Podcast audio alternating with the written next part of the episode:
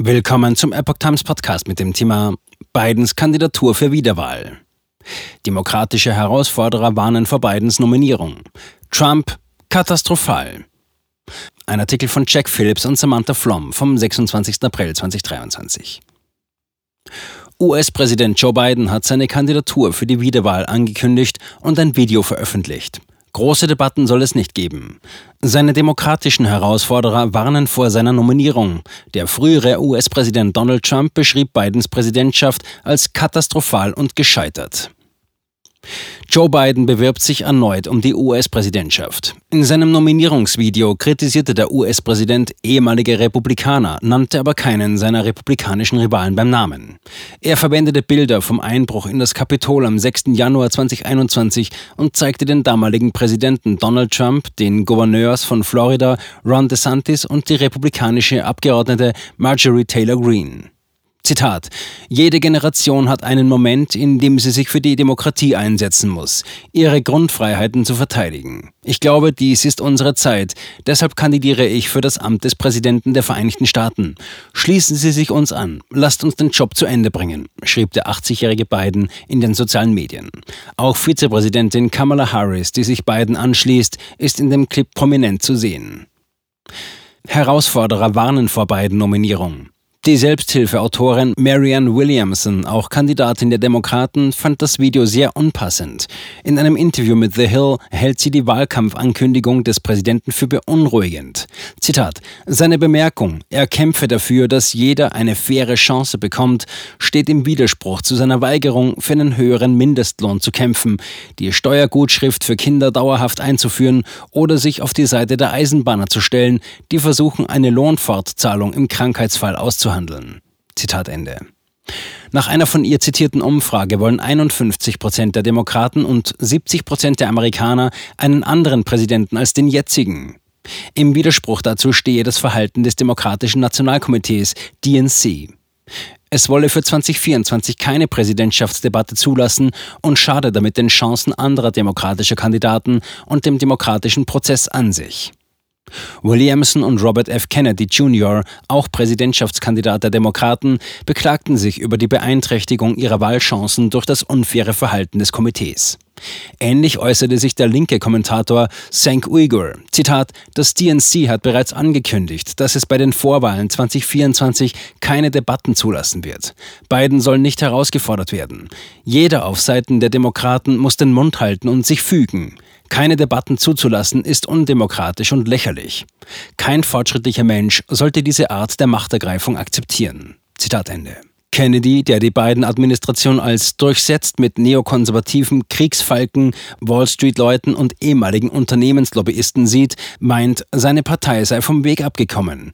Er wünscht sich eine Rückkehr zu den traditionellen Werten der Partei und beschwört die Vergangenheit. Zitat, erinnern Sie sich an die Zeit, als wir die Interessen der Armen und der Mittelschicht gegen das Großkapital und die Wall Street verteidigten. Erinnern Sie sich, als wir die Partei des Friedens, der bürgerlichen Freiheiten und der Macht des Volkes waren. Ich möchte meine Partei und ihre traditionellen Werte zurückgewinnen. Zitat Ende. Trump hält dagegen.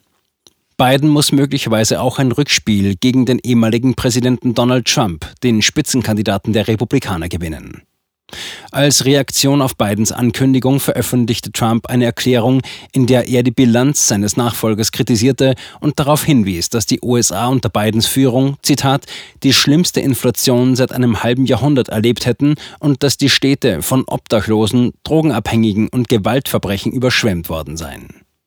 Und weiter, die Strafverfolgung wird gegen gesetzestreue Konservative oder Republikaner instrumentalisiert oder gegen Leute, die sie einfach nicht mögen. Unsere Kinder werden von linken Freaks und Fanatikern indoktriniert und verstümmelt. Die höheren Ränge unseres Militärs sind völlig woke geworden und unser Militär leidet sehr. Nach einer so katastrophalen und gescheiterten Präsidentschaft ist es fast unvorstellbar, dass Biden überhaupt an eine Wiederwahl denkt. Trump fügte hinzu, er werde die Würde unserer Nation wiederherstellen und Amerika wieder großartig machen, sollte er 2024 gewählt werden. Kampf um die Seele. Obwohl Biden offen seine Ansicht bekundet hatte, für eine Wiederwahl zu kandidieren, wartete er mit einer offiziellen Ankündigung bis zum 25. April, dem vierten Jahrestag des Beginns seiner Kampagne für 2020. Zitat Als ich vor vier Jahren für das Amt des Präsidenten kandidierte, sagte ich, dass wir uns in einem Kampf um die Seele Amerikas befinden und das tun wir immer noch, sagte Biden in einem Video, das er am frühen Morgen auf Twitter veröffentlichte. Und weiter, die Frage, von der wir stehen, ist, ob wir in den kommenden Jahren mehr Freiheit oder weniger Freiheit haben werden, mehr Rechte oder weniger. Ich weiß, was ich will und ich denke, Sie wissen es auch. Dies ist nicht die Zeit für Selbstzufriedenheit, fügte er hinzu. Deshalb kandidiere ich für die Wiederwahl. Dafür hat er sich prominente politische Strategen in sein Wahlkampfteam geholt. Prominentes Wahlkampfteam. Die Liste von Bidens Wahlkampfmanagerin wird von Julie Chavez Rodriguez angeführt, einer hochrangigen Beraterin des Weißen Hauses, die auch als stellvertretende Wahlkampfmanagerin für seine Präsidentschaftskampagne 2020 fungierte. Die Enkelin des verstorbenen Arbeiterführers Cesar Chavez wird ihre Rolle als Direktorin des Büros für zwischenstaatliche Angelegenheiten im Weißen Haus aufgeben, um Bidens Wahlkampf in einer Zeit zu leiten, in der die Demokraten befürchten, bei den Latino-Wählern entscheidend an Boden zu verlieren. In der Zwischenzeit wird Quentin Falks als stellvertretender Wahlkampfleiter der Kampagne beitreten. Falks, der die Wiederwahlkampagne von Senator Raphael Warnock im Jahr 2022 leitete, war zuvor als Wahlkampfmanager für den Gouverneur von Illinois, J.B. Pritzker, und als politischer Stratege für Emily's List, ein politisches Aktionskomitee von Abtreibungsbefürwortern tätig.